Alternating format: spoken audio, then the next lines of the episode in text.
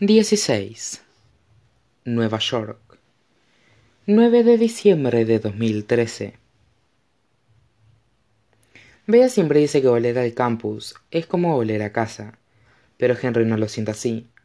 Por otra parte, en su casa tampoco se ha sentido nunca como en casa, sino que tan solo experimentaba una vaga sensación de horror, como si estuviera atravesando un campo de minas debido al miedo a decepcionar a los demás. Y así es más o menos como se siente ahora, por lo que tal vez, después de todo, Bea tenga razón. Señor Strauss, lo saluda el decano alargando la mano sobre el escritorio. Me alegro de que haya podido venir. Se dan la mano, y Henry se acomoda en la silla del despacho. Es la misma silla en la que se sentó hace tres años, cuando el decano Melrose amenazó con suspenderlo si se negaba a abandonar la universidad. Y ahora, Quiere sentir que eres suficiente. Disculpe que haya tardado tanto en venir, le dice él, pero el decano descarta su disculpa con un gesto de la mano. Estoy seguro de que es un hombre ocupado. Ya, responde Henry, removiéndose en el asiento. El traje le raspa la piel, pues se ha pasado demasiados meses en el fondo del armario entre bolas de naftalina. No sabe qué hacer con las manos. Bueno, dice Henry de forma incómoda. Me comentó que había un puesto vacante en la Facultad de Teología, pero no especificó si era como profesor adjunto o auxiliar. Es un puesto fijo. Henry contempla al hombre canoso sentado al otro lado de la mesa y tiene que resistir el impulso de echarse a reír. Un puesto fijo no es solo algo codiciado, sino que el proceso para conseguirlo es despiadado. La gente se pasa años compitiendo por ellos. Y pensó en mí. En el mismo instante en el que lo vi en la cafetería, le dice el decano con la sonrisa que emplea para recaudar fondos. Quieres ser lo que ellos anhelan. El descanso. El decano se sienta hacia adelante en su silla. La pregunta, señor Strauss, es simple. ¿Qué es lo que quiere usted? Las palabras reverberan en su cabeza, creando un ritmo terrible y ensordecedor. Es la misma pregunta que Melrose le hizo ese día de otoño cuando llamó a Henry a su despacho, tres años después de empezar el doctorado, y le dijo que se había acabado. De alguna manera, Henry sabía que iba a ocurrir. Ya había abandonado el seminario de teología y se había trasladado a un programa de estudios religiosos más amplio, en el que alternó su atención entre temas que ya habían explorado un centenar de personas antes que él, sin ser capaz de hallar perspectivas nuevas o de tener fe. ¿Qué es lo que quiere usted? le había preguntado el decano entonces, y Henry ya ha considerado contestar que mis padres estén orgullosos de mí, aunque aquella no le pareció una respuesta apropiada, de modo que dijo lo siguiente que más se acercaba a la verdad, que en realidad no estaba seguro, que de alguna manera, en un abrir y cerrar de ojos, habían transcurrido demasiados años. Todos los demás se habían abierto camino y labrado un futuro, y sin embargo, él seguía en el mismo lugar, sin saber a dónde dirigirse. El decano lo había escuchado, había apoyado los codos en la mesa y le había dicho que tenía talento, pero el talento solo no era suficiente, lo que significaba, naturalmente, que él no era suficiente. ¿Qué es lo que quiere usted? le pregunta el decano ahora, y Henry sigue sin tener ninguna otra respuesta. No lo sé. Y aquí es donde el decano sacude la cabeza, donde se percata de que Henry Strauss se encuentra tan perdido como siempre. Solo que no es eso lo que ocurre, por supuesto. Sonríe y dice No pasa nada. Es bueno estar abierto a varias opciones, pero quiere volver aquí. No, Henry guarda silencio, reflexiona acerca de la pregunta. Siempre le gustó aprender, le encantaba, en serio. Si hubiera podido pasar toda la vida sentado en un aula tomando apuntes, o de departamento en departamento, estudiando diferentes especialidades, empapándose de idiomas, historia y arte, tal vez se hubiera sentido pleno y feliz. Así como pasó los dos primeros años. Y durante esos dos años fue feliz Bea y Robbie estaban con él, y lo único que Henry debía hacer era aprender, a sentar los, los cimientos. Fue en el resto de la casa, la que se suponía que tenía que construir encima, donde halló el problema. Era algo tan permanente.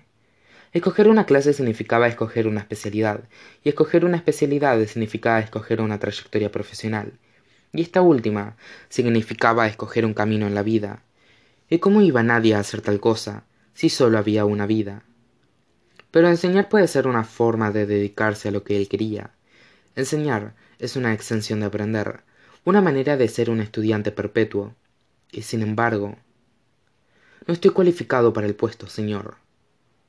Es usted una opción poco convencional, admite el decano. Pero eso no significa que sea la persona equivocada. Salvo que en este caso significa exactamente eso. No he acabado el doctorado. La escarcha se extiende hasta convertirse en un brillo helado en la mirada del decano. Usted proporcionará un nuevo punto de vista. No hay requisitos. Los hay, pero existe cierto margen para poder tener en cuenta diferentes perfiles. No creo en Dios. Las palabras son como una losa y aterrizan pesadamente en el escritorio entre ambos. Y Henry advierte ahora que las ha hecho brotar, que son del todo ciertas.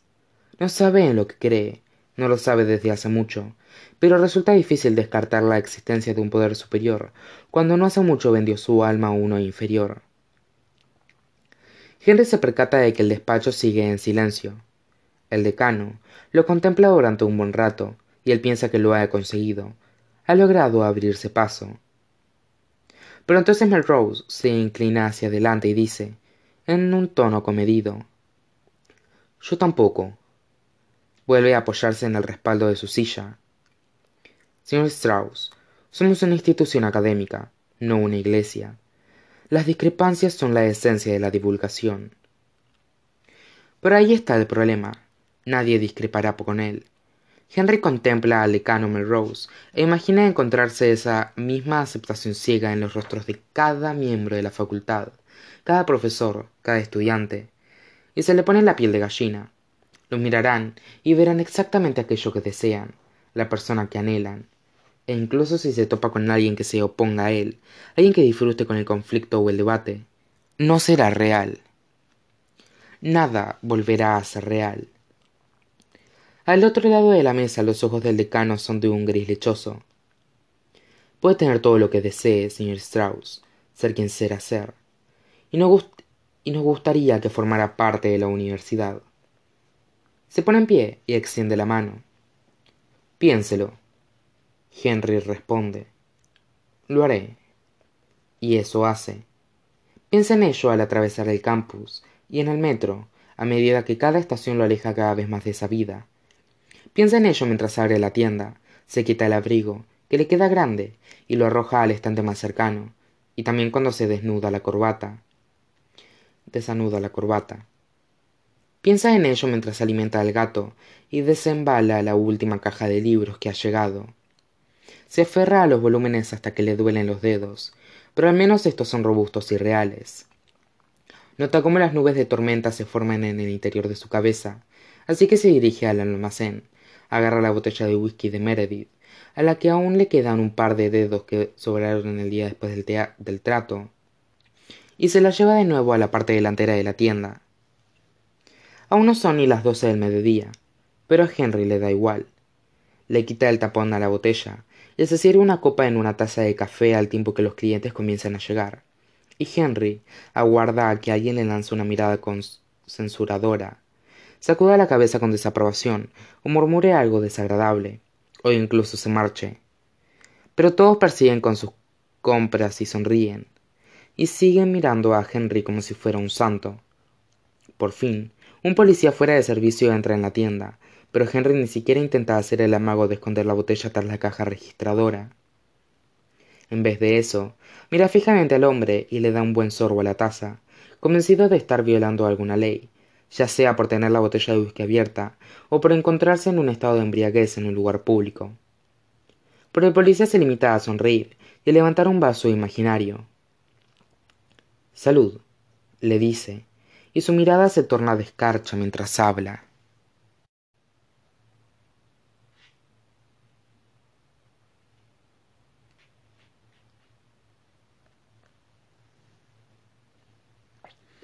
Bebe cada vez que oigas una mentira. La cocina se te da genial, dice mientras se te quema una tostada. Eres genial. Jamás has contado un chiste.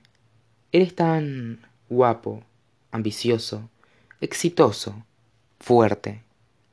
¿Estás bebiendo ya? Eres tan encantador, inteligente, sexy. Bebe. Tan seguro de ti mismo, tan tímido, tan enigmático, tan transparente. Eres un ser imposible, una paradoja, un puñado de características en conflicto. Lo eres todo para todo el mundo. El hijo que nunca tuvieron, el amigo con el que siempre soñaron, un bondadoso desconocido, un hijo triunfador, un perfecto caballero, una pareja perfecta, un perfecto... perfecto. Bebe. Les encanta tu cuerpo, tus abdominales, tu aroma, el sonido de tu voz. Te desean, aunque no a ti. Te necesitan, aunque no a ti. Te aman, aunque no a ti. Eres quien ellos quieren que seas. Eres más que suficiente, porque no eres real. Eres perfecto, porque tú no existes. No te quieren a ti. Nunca te han querido a ti.